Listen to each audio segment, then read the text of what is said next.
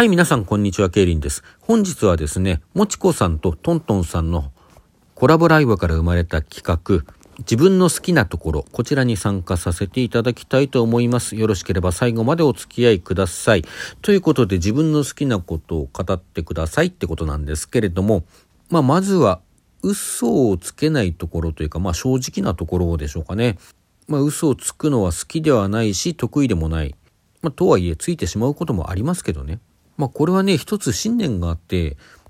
人は知らない方がいいことなんかそんなにないって思ってるところはあります。まあ世間ではね、世の中には知らない方がいいこともあるなんてこと言ったりもしますけれども、僕はそうは思わないんですよね。まあ確かに真実は時に人を傷つけるなんてことも申しますようにね、悲しい事実、真実を知ってしまった時、人は深く傷ついてこんなことは知りたくなかったって思ったりするものではあると思います。それはもちろん私にも経験があります。例えばね、まあこれ例えばであって、私が経験したことというわけではないですけれども、仲がいいつもりでいた相手が陰では自分の悪口を言いまくっていただとか、心から信頼していたパートナーが自分に隠れて浮気をしていただとか、そういうことを知ってしまった時ね、やっぱり人は傷つくものだし、知らない方が幸せだったなって心ならずも思ってしまうこともあると思います。でも本当にそうなのかな？本当に知らない方が良かったのかな？知らない方が良かった。知らないままであるということは、言ってみれば騙されたままの方が良かったってことなんですよね。僕はそんなことはないんじゃないかなと思うんです。というのは、本当のこと、事実、それを知って人は初めて自分を取り囲む環境に、あるいはこれからの運命に対して何らかの自分が正しいと思う選択を本当の意味ですることができるからです。先ほどの例えで言うならば、相手の浮気っていうそこに、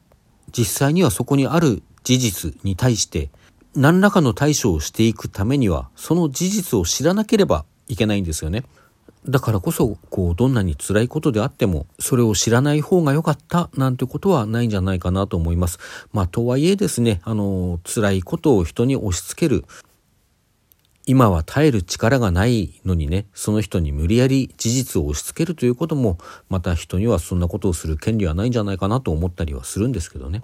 さて、そんなわけで嘘嫌いなんですけれども、で、そんな自分が結構好きなんですけれども、一方ですね、あの、嘘を好んでる嘘っていうのもあるんですよ。まあこれは冗談で言う嘘というか、後でネタばらし、まあ本当のことを言うことが前提でね、言う、まあどうでもいいくだらない嘘というか、まあそういう、まあギャグに近い嘘っていうのはもう僕大好きでですね、まあ例えば札幌にはね、熊警報っていうのがあって、突然街中でサイレンが鳴って、みんながこう、建物の中とかで地下街に逃げていくんだけれども、それは熊が来たっていう警報なんだ。で、何年かに一回逃げ遅れた観光客が悲しいことになったりするから、行くときは十分気をつけていくんだよっていうことをね、言ったりするんですね。まあこれ全くの嘘なんですけれども、まああまりにも淡々と平然と言うんで信じちゃったという人はね、今までに何回かいるわけです。まあそんなような嘘はよく飛ばします。そしてそういうのすごく好きです。まあ昨今はね、札幌の街中にもなんか熊が現れることがちょいちょいあって、なかなかこれも嘘とも言い切れなくなってきたな、なんていうふうに思ってるんですけども。まあまあ他にもこんなような類の嘘をね、あの、ちょくちょくつくわけです。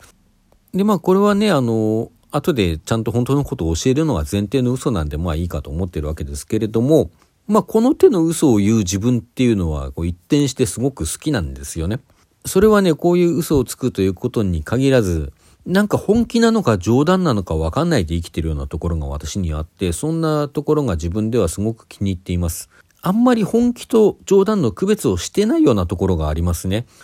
これは例えばね、あの、谷川俊太郎っていう詩人がおりまして、その人が、あの、クレイの絵本っていうね、パウル・クレイの絵に、絵からこう着想を得てこう書いた詩の中に、真面目な人だったかな、そんなタイトルの詩がありましてですね、真面目な人が真面目に人を殺す恐ろしいっていう結びの句があるんですよ。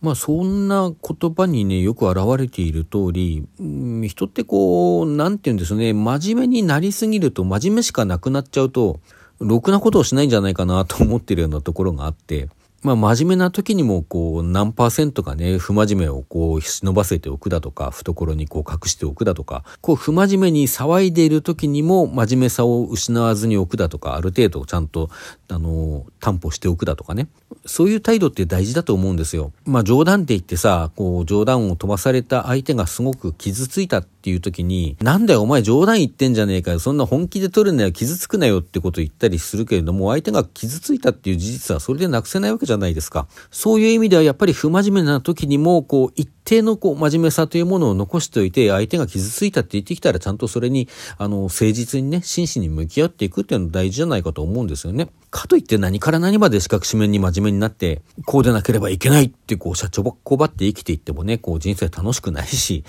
それがこう、なんて言うんですか、ドグマティックになるというか、協情主義的になるというかね、そういう真面目市場みたいな考え方になっていくと、どっかにやっぱり歪みが生じて、そのことで逆に人を傷つけたりするなんてことも起こりうると思うんですよね。まあそんな意味で、私は自分のそういう真面目と不真面目、真面目と冗談の境目がついてないところというのが、あの、結構気に入っています。そしてですね、えー、何より根本的に私は私が好きです。これね、あの、心から感情において好きだって言っているっていうだけではなくて、まあもちろんそれもあるんですけども、それだけじゃなくてね、なんかむちゃくちゃ昔考えて考えて考え抜いた挙句に、ああ、結局自分は自分のことが好きなんだなと思わざるを得なくなったという部分もあります。っていうのは、例えば、なんて言うんでしょうね、自分を嫌いだっていう人って、時々、あの、お見かけするし、まあ、それは何ら否定することはないんですけれども、否定するところではないんですけれども、どんな時に自分を嫌いだと思うのかなって考えてみたら、こう、自分が自分の理想とは違う状態である時ですよね。こうあるべきということをしていない時、人にひどいことを言ってしまった、思うように、まあ、例えばこう、えー、真面目に働くことができないだとか、そういう何か自分が思っている、えー、こうありたいと思っているものと乖離があるとき、人は自分を嫌いだと思うんだと思うんですよね。まあだけど、私はこの、そう思うための理想を持っている時点で結構素晴らしいんじゃないかなって思ったりはしてます。何か理想を持っていてそこに届かないから自分がそれができないからこう傷ついてしまう。そのできないって判断するその自分に対する厳しさだとかね、そういうものってすごく美徳だと思うんですよね。だからそういうふうに感じてる人って、そんな自分を嫌いとか思う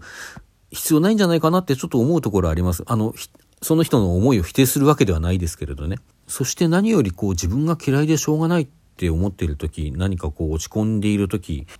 こう自罰的な感情に捉えられている時、そんな時ですらこう人の肺は呼吸をして心臓は脈打ち続けてるんですよね。体はずっと生きたがってるわけです。もちろんメンタルの不調でね、それにこう、そごをきたす場合はあります。あの、摂食障害であるとか、まああるいはこう気に病んでの自分で自分をね、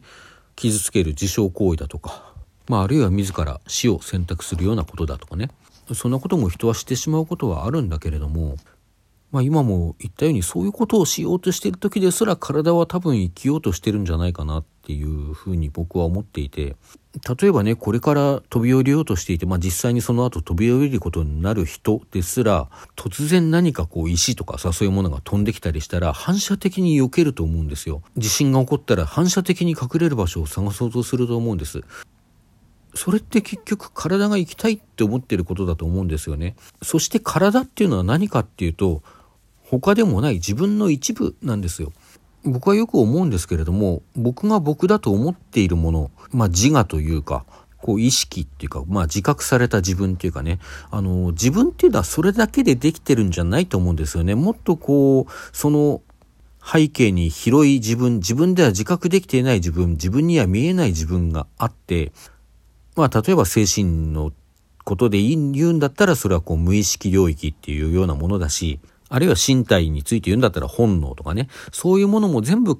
ひっくるめての自分だと思ってるんです。なのでその自分の中に一部でもこう生きたいと思ってる部分、自分をこう